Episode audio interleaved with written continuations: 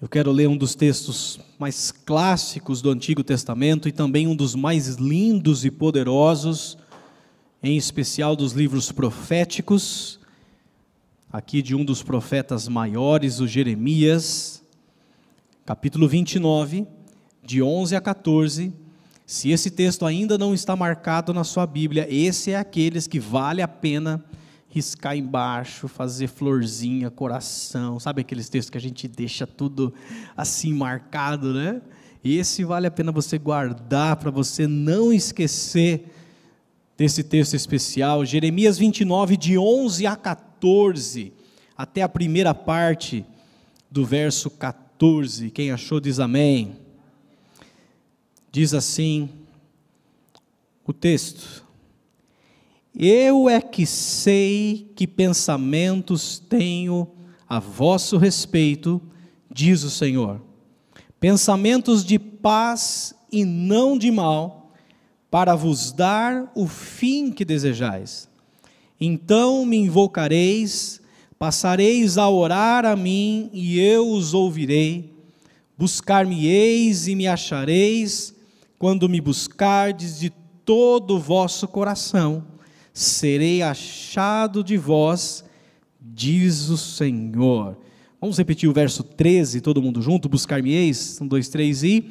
Buscar-me-eis e me achareis, quando me buscardes de todo o vosso coração.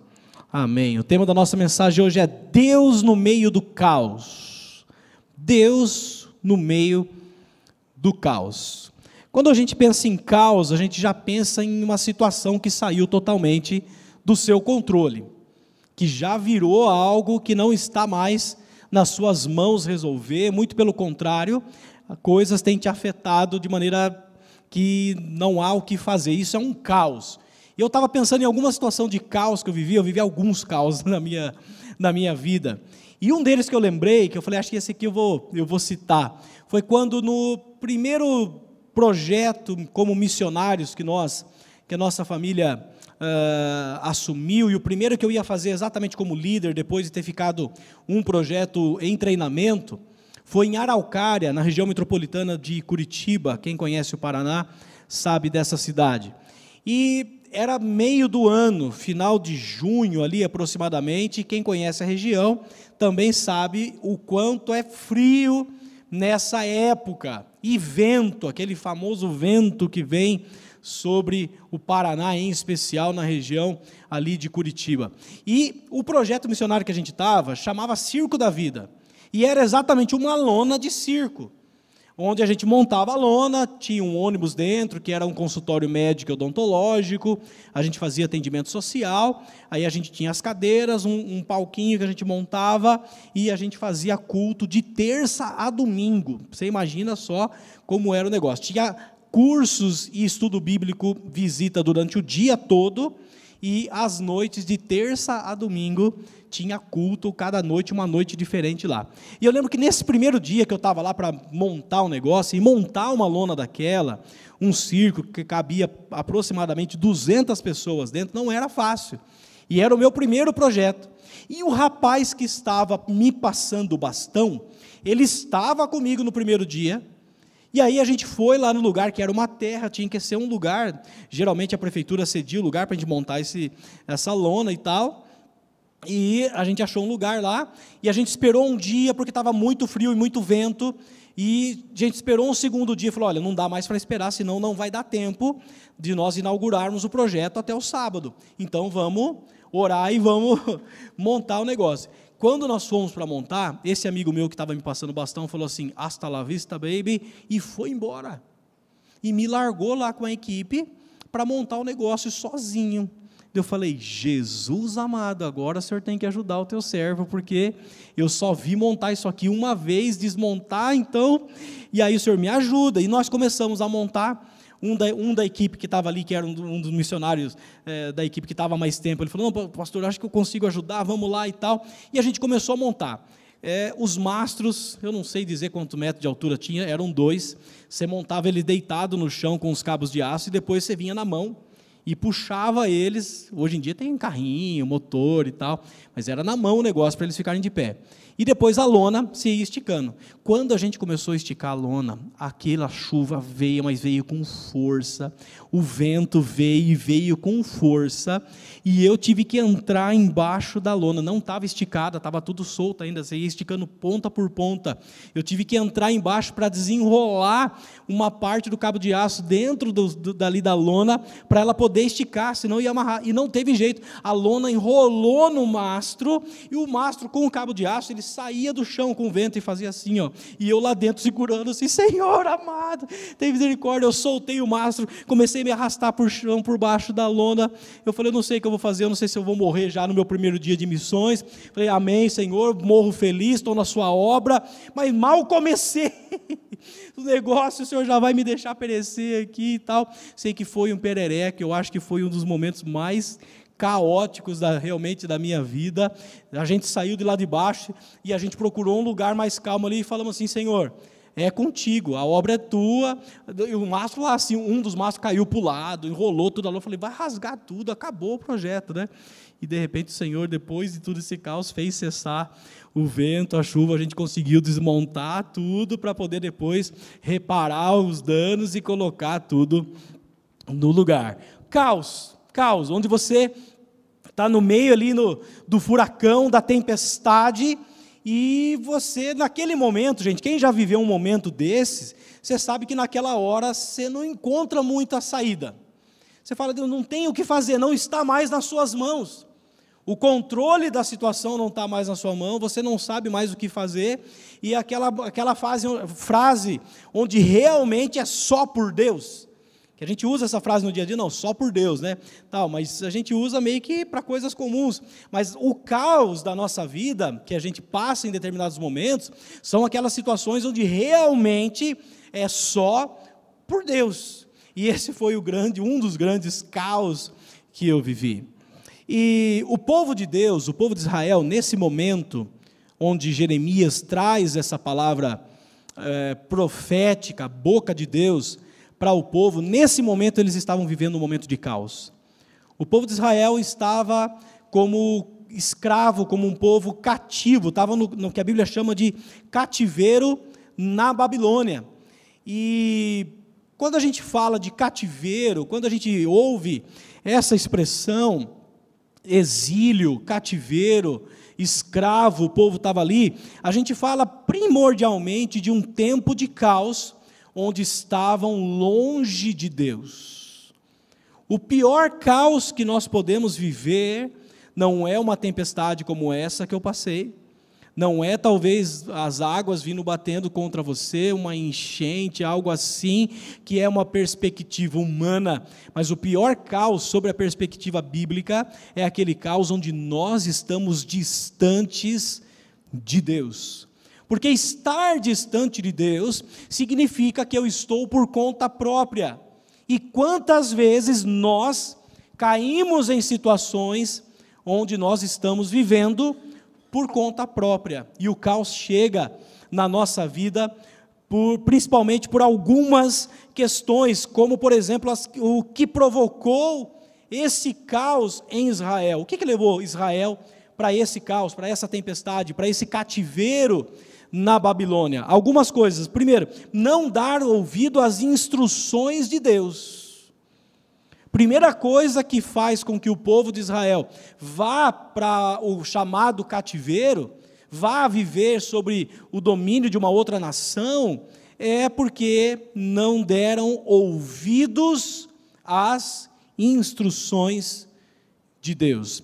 E olha que texto sensacional de Salmos, 81, a partir do verso 8, falando dessa perspectiva, olha Deus falando, Salmo 81, a partir do verso 8, diz assim: Ouça, meu povo, as minhas advertências, se tão somente você me escutasse, ó o apelo de Deus, se tão somente você me escutasse, ó Israel, não tenha Deus estrangeiro no seu meio, não se incline perante nenhum Deus estranho. Eu sou o Senhor, o seu Deus, que o tirei da terra do Egito. Abra sua boca e eu o alimentarei. Mas olha o que Deus diz: Mas o meu povo não quis ouvir-me. Israel não quis obedecer-me. Por isso os entreguei ao seu coração obstinado, para seguirem os seus próprios planos.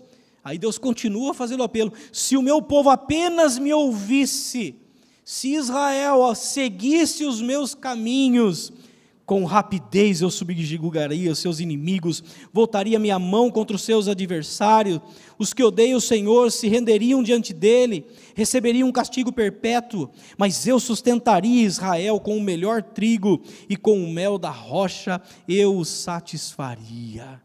Olha a advertência de Deus, o apelo de Deus, se tão somente vocês me ouvissem, seguissem as minhas instruções, obedecessem aquilo que eu tenho pedido a vocês. E a primeira coisa que nos leva para um momento de caos na nossa vida é quando nós passamos a não dar atenção, a não ouvir as instruções de Deus para nós. E Além disso, uma segunda coisa que provocou esse caos, esse cativeiro em Israel, foram as escolhas erradas que eles fizeram. E nisso, talvez você, se você for sincero, se você for honesto com você mesmo, você vai admitir que os maiores buracos que você já caiu foi você mesmo que se enfiou nele.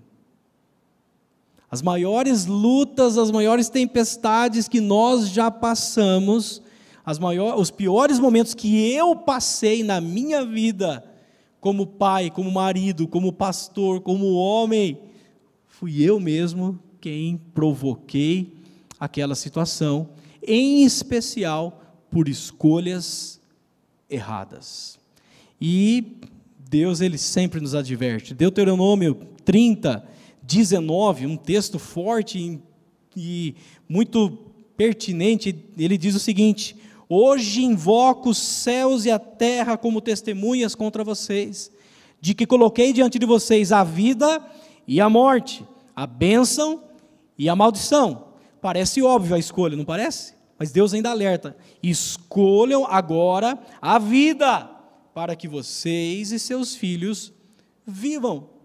Ninguém, por seu próprio juízo, por sua própria é, ato voluntário, vai escolher um caminho de maldição. Ninguém escolhe isso de, de livre, espontânea vontade. Mas Deus ele coloca isso diante de nós, diante do povo, e uma resposta que pareceria simples e óbvia para nós: olha, tem a vida, tem a morte, tem a bênção e a maldição. E Deus ainda fala: escolhe, pois, a vida para que você e seus filhos possam viver. Mas quantas vezes nós estamos diante disso e esse conflito gigantesco dentro de nós, entre o que é certo a fazer e entre o que muitas vezes o nosso desejo nos leva a fazer. Entre o que nós sabemos o que é correto, o que o nosso juízo, a nossa razão sabe que devemos escolher, mas nós acabamos nos traindo e escolhendo aquilo que não é bom para a gente. Quanto já traiu a si mesmo? Você fala, ah, eu já me traí. Eu já escolhi o B sabendo que era o A. Eu já escolhi aquele caminho torto, sabendo que Deus tinha me falado, não vá por esse caminho. E é nós, assim como o povo de Israel, muitas vezes trazemos o caos até nós por atitudes, por escolhas erradas. E a terceira coisa que move a gente de uma posição de paz, muitas vezes, para uma posição de caos, são agora não só o que eu escolhi fazer, mas o que eu continuo fazendo, são as minhas atitudes que, se, que são olhadas pelos olhos de Deus e são reprovadas pelos olhos do Senhor. Quem aqui já leu o livro de Juízes com alguma atenção, é, você vai perceber que tem uma frase que ela se repete, que é o que eu, uma delas eu separei, que é Juízes 2:11, e diz o seguinte, a primeira parte: Então os israelitas fizeram o que o Senhor reprova. E se você ler o livro de Juízes, você vai falar assim: não é possível que esse povo é tão cabeça dura assim. Porque essa frase ela se repete várias vezes. Várias e várias vezes. Então o povo fez o que Deus reprova, e por isso Deus os entregou nas mãos dos seus inimigos. Porque quando eu escolho ter uma atitude que não agrada o coração de Deus, Deus ele te permite, porque ele nos deu o chamado livre-arbítrio. Ele te fala, ele te dá uma luz, ele clareia o seu coração, mas quem tira o pé do lugar e vai para frente, quem aperta o enter, somos nós. No chamado livre-arbítrio, no direito de escolha que nós temos. Porém, quando nós escolhemos aquilo que Deus reprova, Deus fala: tudo bem, você não escolheu o que eu quis, porém agora você está por conta própria, você está pela sua própria capacidade, e nós sabemos que sozinhos, sem Deus, nós não temos condições de vencer as lutas da nossa vida. Tem alguém do seu lado para você dizer isso? Diga: sozinho você não vai vencer. E o resultado dessa equação não ouvir a Deus, mais as nossas escolhas erradas, mais as atitudes que nós fazemos que são reprovadas por Deus, elas nos levam a esse momento de caos, de tempestade, esse momento que a Bíblia vai chamar de cativeiro, e que se não tomada uma atitude eh, a tempo, isso vai nos escravizar, isso vai nos tornar cada vez mais preso nessa situação de caos, de tempestades, e eu conheço pessoas que estão vivendo tempestades já há tempos, há anos na sua vida, e até já acostumaram com ela. Até já acostumaram com uma posição. Não, aqui não está pingando, então eu acho que eu vou ficar por aqui, mas se você der um passinho para o lado, aqui está. A gente se acostuma com a situação, e nós precisamos urgentemente tomar uma atitude para sair disso. E Deus então levanta o profeta Jeremias. Quem conhece um pouco da história do profeta Jeremias sabe que o profeta Jeremias talvez é, foi o profeta mais frustrado de todos, porque ninguém dava ouvidos àquilo que ele falava. Ninguém dava ouvidos à pregação de Jeremias. Por isso que depois de Jeremias, qual livro que vem na Bíblia? Depois de Jeremias? Lamentações de Jeremias. Vem um livro de choro de lamentações do próprio Jeremias, por situações que ele estava vendo, por ele entregar uma palavra para o povo de Deus, para os reis que estavam ali, e não ver eles se inclinarem para ouvir a palavra de Deus, para atender a Deus, mas nesse texto o Senhor o levanta porque ele ecoa não só para o que aconteceu naqueles dias, mas ele ecoa para mim e para você hoje, no caos, na tempestade que de repente nós podemos estar passando. E esse texto nos traz algumas das maiores lições do coração de Deus para nós. Se o caos, no momento de caos, o nosso pensamento é que acabou, é que é o fim, que a, a circunstância ruim à nossa volta, nós costumamos muitas vezes decretar a nossa situação pela circunstância que estamos vivendo. Às vezes você olha o hoje e você fala, hoje está assim, e nós acabamos muitas vezes por dizer que será assim para sempre a minha vida acabou, os meus sonhos acabaram, os meus projetos estão engavetados, eu não consigo mais sair dessa. Está vendo o que aconteceu? Olha o que veio contra mim, olha o que se levantou. E a gente costuma, muitas vezes, nessa situação, decretar o fim. Deus levanta o profeta Jeremias para nos dizer algumas coisas, para falar: olha, existe um pensamento do caos mas existe um Deus que tem algo que ele pensa a seu respeito para que você possa sair dessa situação de caos. Quantos querem saber o que Deus pensa a seu respeito? Deus pensa sobre você. Diga isso para quem está perto de você. Diga, Deus pensa em você. Você está nos pensamentos de Deus. Olha que coisa linda. Você faz parte dos pensamentos de Deus. Você faz parte dos planos dele quando ele pensa em você. E a primeira coisa que eu quero destacar desse texto, de um Deus que nos fala que pensa sobre nós no meio do caos é: nossos erros não fazem Deus se esquecer de nós. Vamos repetir isso juntos? Um, dois, três e. Nossos erros não fazem Deus se esquecer de nós. Talvez aqui o que Jeremias está tentando passar como voz profética para o povo de Israel, para o povo que estava ali vivendo aquele caos no cativeiro, sob o domínio de uma outra nação, é o seguinte: olha, vocês erraram, vocês falharam, vocês não deram ouvidos à voz de Deus vocês é, tiveram escolhas erradas, vocês têm atitudes que desagradaram o coração de Deus, mas o Senhor levanta essa voz profética para te dizer: não são os seus erros que vão fazer com que o Senhor se esqueça de vocês. O texto diz: Eu é que sei o que penso a seu respeito. Eu é que sei os pensamentos que tenho acerca de vós. E por que, que é interessante Deus levantar um profeta e nos dizer ainda hoje isso? Porque uma das principais armas que Satanás usa contra nós é a culpa. É a culpa que fica nos acusando: o que, que eu fiz errado?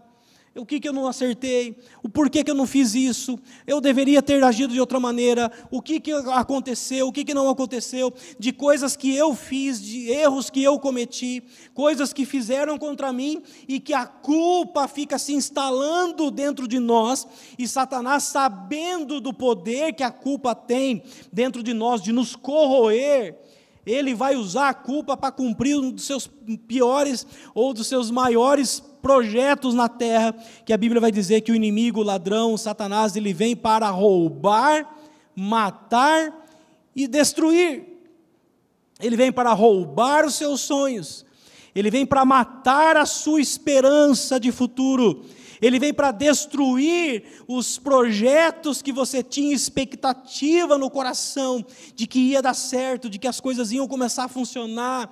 E ele vem e uma das principais ferramentas que ele usa para roubar nossos sonhos, matar os nossos projetos, para destruir as nossas armas, a nossa esperança é a culpa. A culpa. E Deus, quando levanta essa voz profética, ele nos faz lembrar do seguinte: olha, no meio do caos, independente de qual situação você esteja vivendo, eu não me esqueci de você. Eu não me esqueci de você. E eu separei alguns textos aqui, em especial, eu já coloquei de cara o que para mim é um, o mais especial acerca disso, que é o Isaías 49, o 15 e o 16. Olha só o que esse texto, esse texto também vale você marcar, carimbar, colocar lá na sua geladeira, no seu quarto, de repente. Você tem, não sei se quem tem essa, esse costume de colocar alguns versículos que estão falando com você em determinados momentos, na sua casa, na, na sua mesa de escritório, um post-it em alguns lugares, assim, no espelho do banheiro, para você colocar. Esse aqui vale a pena você colocar, de repente, nesse tempo que você está vivendo. E ele diz o seguinte: será que uma mãe pode esquecer?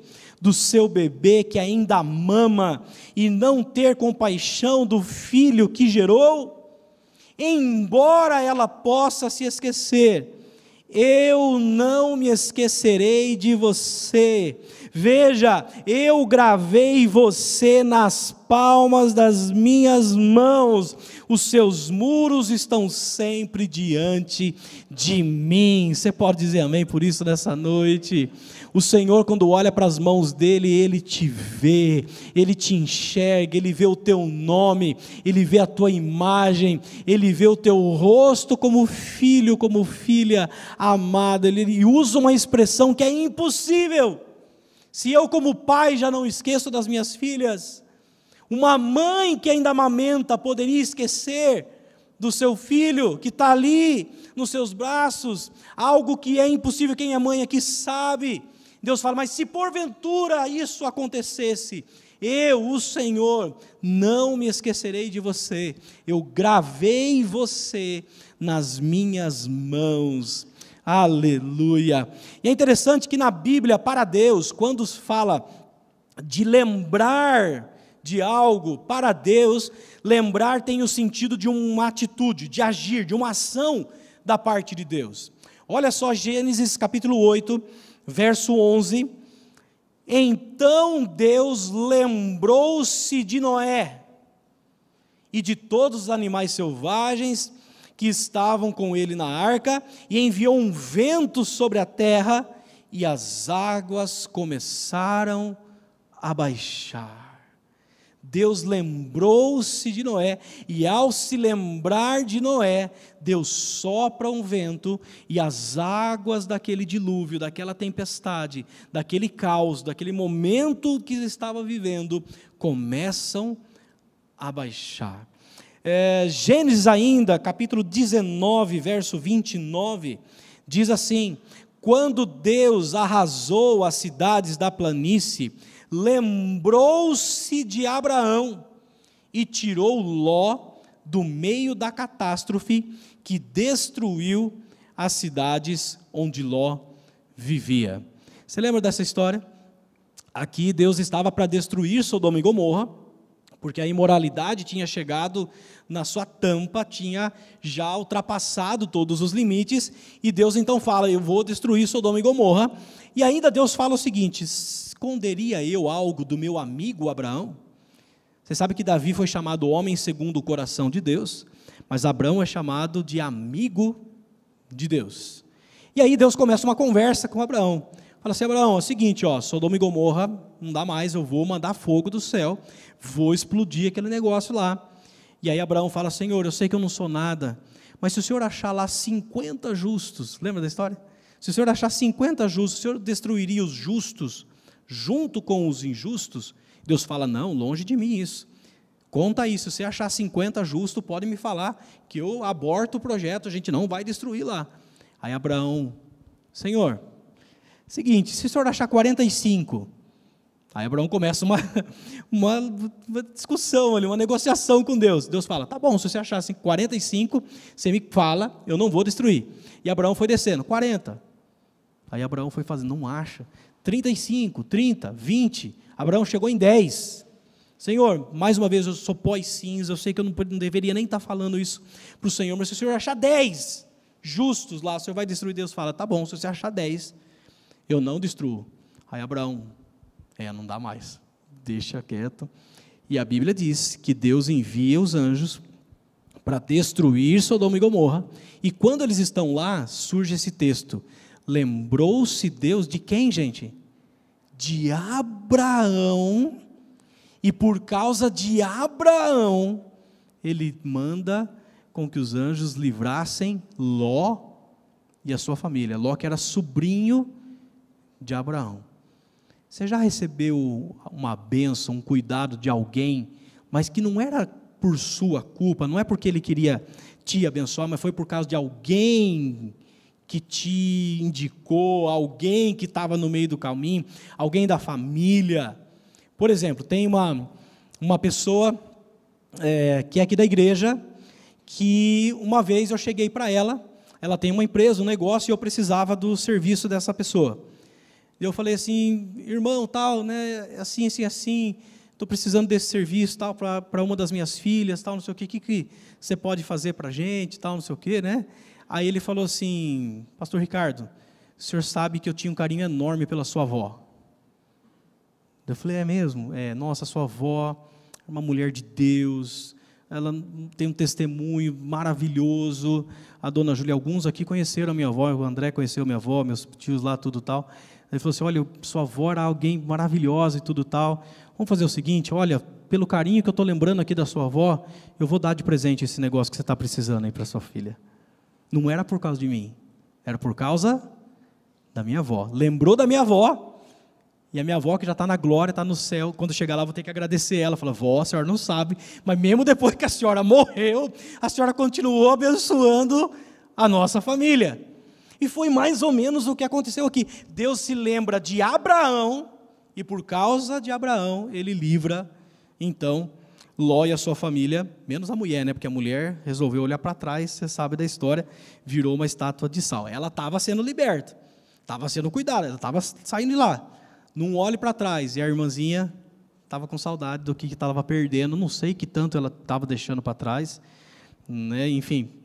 E aí ela virou estátua de sal. Um outro texto ainda, olha, 1 Samuel, capítulo 1, o verso 19, agora falando de Ana a mãe do profeta Samuel, o texto diz o seguinte: Na manhã seguinte, eles se levantaram, adoraram o Senhor, então voltaram para casa em Ramá. Eucana teve relações com sua mulher Ana, e o Senhor se lembrou dela. Aqui você sabe a história também.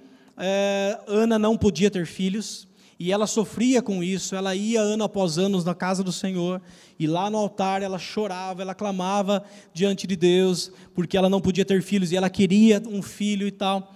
E num determinado momento desses, aqui ainda no capítulo 1, ela está lá orando, o, o sacerdote Eli, o pastor dela, na época, achou que ela estava bêbada. Chega para ela e fala assim: Minha irmã Ana, isso são horas de estar tá já mamada? Nós estamos na casa do Senhor, nós estamos na igreja. Alguém já carcou uma antes de vir para o culto ou não? Pergunta para o irmão do lado: Você já carcou uma antes de, de vir para o culto? Faz isso não. Fala para ele: Não faz isso não. e aí ela, ela virou para o sacerdote ali e falou assim: Não, meu senhor, longe de mim fazer isso, não, longe da serva fazer isso, eu estou aqui clamando diante de Deus por um milagre. Aí o pastor fala: Puxa, que fora que eu dei, não? Fui chamar a irmã que está orando no altar, chorando aqui por um milagre. Fui falar que ela está bêbada já essas horas. Aí ele libera uma palavra de bênção sobre ela, que o Senhor ouça a sua oração e tudo mais. E a Bíblia diz aqui no texto, então, que depois disso, eles vão embora, vai para casa. Eucana tem relações com a mulher, tem que fazer a sua parte, né, irmãos? Quem tem ouvidos para ouvir, ouça. E a Bíblia diz que o Senhor se lembrou de Ana. E Ana engravidou de ninguém mais, ninguém menos do que aquele que foi o primeiro de uma linhagem de, de profetas de Israel. E Samuel foi conhecido como o maior profeta da sua geração. Aliás, Samuel, abre aspas, ele é um tipo de Jesus, porque ele foi o único que ali ele acumulou em si a função de sacerdote, de profeta e de juiz. Samuel foi o último daquela linhagem de juízes e o primeiro de uma linhagem de profetas usados por Deus. E além disso, ele era sacerdote, era profeta e era juiz, que era representação de um rei, de quem governava o povo. E Jesus, quando ele veio, ele a sua coroa o coloca como aquele que é profeta, sacerdote, o sumo sacerdote e rei sobre as nossas vidas. Deus se lembra de nós. Os nossos erros não vão fazer com que Deus se esqueça de você. Pelo contrário, talvez a gente, em determinados momentos, se esqueça de Deus. Nós é que em determinados momentos achamos que Deus não está mais pensando em nós e a gente acaba abandonando a Deus, mas Ele jamais irá se esquecer de você, e quando Ele se lembrar de você, o impossível vai acontecer. Você pode dizer amém. Quando Deus se lembrar de você, o milagre será liberado, a graça que você precisa, o favor que você precisa será liberado em nome de Jesus. Diga amém nessa noite. Segundo lugar, segundo sinal aqui, característica desse texto maravilhoso, Deus quer o melhor para você. Tem alguém do seu lado para você dizer isso? Diga, dedinho de profeta para ele aí, ó. Fala, Deus quer o melhor para você. E eu ouvi muito na minha caminhada com Deus de que, na verdade, quanto mais é, lutas eu enfrentar, mais perto de Deus eu vou estar. E de fato, muitos de nós não aprendemos a viver em tempos de bênçãos. O povo de Israel era assim. O povo de Israel não, não sabia muito viver naquela fase quando a coisa estava boa. Deus abençoava, livrava dos inimigos, começava a prosperar e tal. O povo se esquecia de Deus e abandonava Deus. E de repente essa mesma característica acaba caindo sobre nós, de que nós, quando as coisas começam a ir bem, quando Deus começa a nos abençoar, porque Deus tem prazer em te abençoar, amém, queridos? Ele quer te ver bem, Deus não tem prazer nenhum no seu sofrimento. Deus não tem prazer nenhum na sua dor. Ele quer te ver bem. E quando nós olhamos para Deus com essa expectativa, eu começo a entender que Ele tem o melhor preparado para mim. Nesse texto, quando Deus fala através de Jeremias, ele deixa claro exatamente o que ele quer para nós. Ele diz no, início daquele texto que nós lemos: Eu é que sei os pensamentos que tenho acerca de vós, pensamentos de paz e não de mal. Deus tem paz para derramar sobre a sua vida, diga amém. Chacoalha quem está do lado, fala assim: Deus tem paz para derramar sobre a sua vida. Talvez você fale assim: ah, eu achei que Deus ia falar que Deus tem o melhor para mim, que Ele tinha um milagre, que Ele tinha um impossível.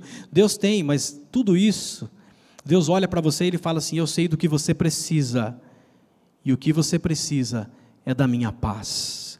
Que quando nós estamos cheios, envoltos pela paz de Deus, nós conseguimos superar qualquer situação. É, foi assim, por exemplo, com aquela mulher do fluxo de sangue, que chega até Jesus depois de 12 anos tendo sofrido com aquela hemorragia. Ela toca em Jesus, ela é curada, Jesus para a multidão. Quem me tocou? Você conhece a história, os discípulos falam, tem muita gente aqui, todo mundo está apertando o Senhor. Ele falou: não, não, alguém me tocou diferente, porque de mim saiu virtude, saiu poder. E aquela mulher então se apresenta, fui eu, e ela conta a história dela de dor e tal, e ela foi curada naquele momento. E Jesus olha para ela e fala para ela: Filha, a tua fé te salvou. Olha só, ela recebe a salvação. E Jesus diz para ela: Vá em paz e fique livre do seu sofrimento. Jesus sabe que aquilo que mais nós precisamos, talvez não é de um pouquinho mais de dinheiro, Talvez você fale assim, ah, pastor, eu precisaria de um pouco mais de dinheiro. Sim, senhor. Falou, olha, Deus sabe o que realmente você precisa. Talvez o que você precisa não é um pouco mais de dinheiro, você precisa um pouco de paz com aquilo que você já tem. Ah, eu precisaria de uma posição maior onde eu estou. Não, você precisa de paz com aquilo que você já tem vivido e desfrutado nas suas mãos nos dias de hoje. Olha só o texto de Jesus em João 14, 27, ele diz exatamente isso: Deixo-lhes a paz a minha paz lhes dou, não as dou, a dou como o mundo a dá. Não se perturbe os seus corações, nem tenham medo. Por que, que Jesus fala que eu não dou a minha paz como o mundo te dá? Porque como é que o mundo dá paz para a gente, gente? Por exemplo, a gente está aí vivenciando aquela guerra que não acaba lá entre a Ucrânia e a Rússia, todo mundo com medo de, de se enfiar no meio da guerra, ninguém quer entrar, fica todo mundo, é, não sei o quê, vou dar arma, vão cortar a verba da Rússia, como que se eles estivessem muito preocupados realmente com isso tudo, com essas sanções que estão colocando, ninguém quer colocar o peito lá na frente. E o que, que precisa para ter paz? Alguém tem que ceder, alguém tem que baixar a guarda, ou mais arma, ou você vai ter que colocar cerca elétrica na sua casa, ou você vai ter que gastar com um colchão daqueles bem caro para você ter uma noite de paz, ou você vai ter que gastar com remédio, com rivotril, com frontal, e não sei, eu não vou cantar a musiquinha hoje, tá bom? frontal, rivotril, não vou cantar. Tá você gasta, você gasta, e Jesus ele fala assim: eu deixo a minha paz, mas eu não dou a minha paz como o mundo dá.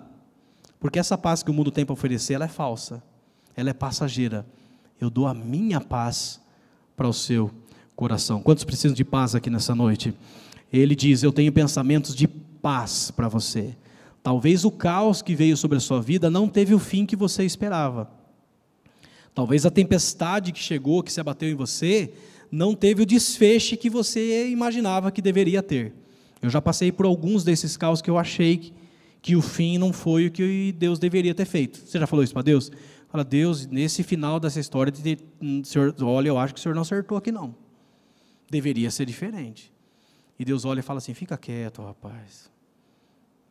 Eu vou te dar da minha paz. E o texto continua: Eu tenho paz e não mal para vocês, planos de dar-lhe esperança e um futuro. Deus ele olha para nós e ele fala: olha, o que tem, na verdade, matado o teu coração é que você perdeu a esperança. Que você olha para o seu amanhã e você fala: o que vai me fazer tirar da cama amanhã cedo? O que vai me fazer lutar mais um pouco se a minha esperança se foi com esse caos? E Deus olha para nós e fala: Eu tenho pensamento de paz para você, não de mal, e eu tenho pensamentos de te dar esperança. Eu tenho pensamento de te dar um futuro. Quantos precisam ser renovada a sua esperança aqui? Sabe, é, tem três palavras que se misturam quando a gente fala de esperança, que é torcida, otimismo e esperança. Torcida é mais óbvio, né? A gente torce pelo outro, pelo time e tal. Eu sei que tem palmeirense triste aqui hoje. Se tiver algum, né, né Dedé? Depois a gente vai orar pelos palmeirenses aqui nessa noite, ao contrário dos São Paulinos, que por enquanto, tem domingo ainda, por enquanto está feliz da vida. Mas torcida é isso, você torce.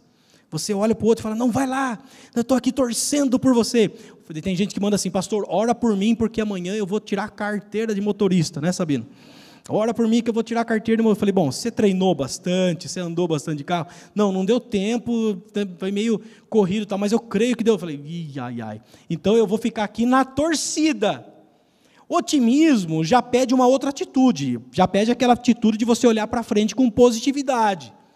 Você olhar para frente pensando, não, vai dar certo, vai dar certo. E alguém já disse que otimismo é quando é primavera lá fora e é primavera aqui dentro também. Você olha para fora e fala assim: não, vai dar certo. Você olha para frente, não, eu estou vendo as coisas acontecendo, e lá dentro você está assim também. A primavera está lá fora e a primavera está lá dentro também. Agora a esperança não. A esperança é quando não é primavera lá fora, muito pelo contrário, é um inverno daqueles de lascar um, um, inferno, quase, né? Um inverno de, de, assim, daqueles de menos sei lá quanto, mas dentro de você é primavera. É primavera. Isso é esperança. É essa esperança que Deus tem para nos dar. Quando olha para frente e fala assim: vai dar certo, vai melhorar, porque o meu Deus não falha jamais. Você pode dizer amém? Por isso, Deus quer o melhor para você. E em terceiro e penúltimo lugar, renda-se totalmente ao Senhor. O texto profético de Jeremias, ele continua agora dizendo: Olha, eu tenho pensamento de paz para você, não de mal. Eu tenho pensamento de te dar esperança, um bom futuro mas então vocês clamarão a mim, vocês virão orar a mim.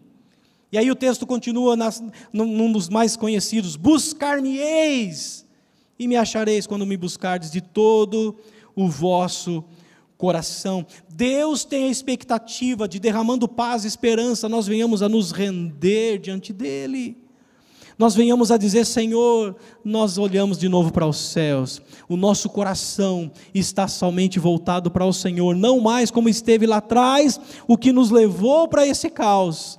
Não ouvir as suas instruções, atitudes erradas, escolhas, mas agora nossos olhos, o nosso coração está rendido, está voltado ao Senhor. E é isso talvez o que, segundo a Crônica 7,14, 14, naquele texto clássico, que a gente, quem é da mais antigo, quem é crente mais velho aí, talvez da minha geração principalmente, conheceu esse texto com Diante do Trono, com a música Preciso de Ti. Quem conhece a música Preciso de Ti? Distante de Ti, Senhor, não posso viver, né? E nessa música, lá no meio, tem uma ministração exatamente com esse texto. Eu acho que é o André Valadão que fala no meio da música lá, né? Se o meu povo, que se chama pelo meu nome, se humilhar e orar, e me buscar, e se converter dos seus maus caminhos, então eu ouvirei dos céus, perdoarei os seus pecados e sararei a sua terra. Quem pode dizer amém nessa noite?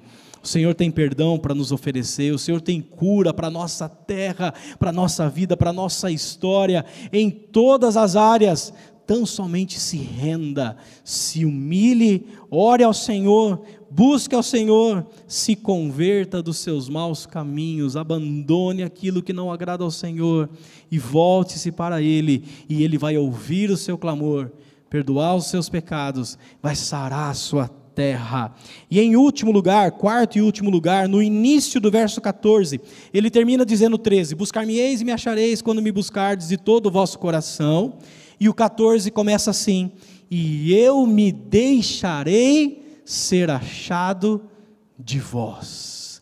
Eu me deixarei ser achado de de vós. Deus não se faz de difícil, Deus não se esconde de você, muito pelo contrário, Ele está aberto e desejoso de que você o busque, porque Ele se deixará ser achado, ser encontrado por nós nesse caos que você pode estar vivendo, dê atenção para o que ele pensa acerca de você. Ele tem paz, ele tem esperança, ele tem um futuro. Se renda a ele e ele se deixará ser achado por cada um de nós. Você pode dizer amém nessa noite? Fique de pé no seu lugar, o pessoal do louvor vai chegar.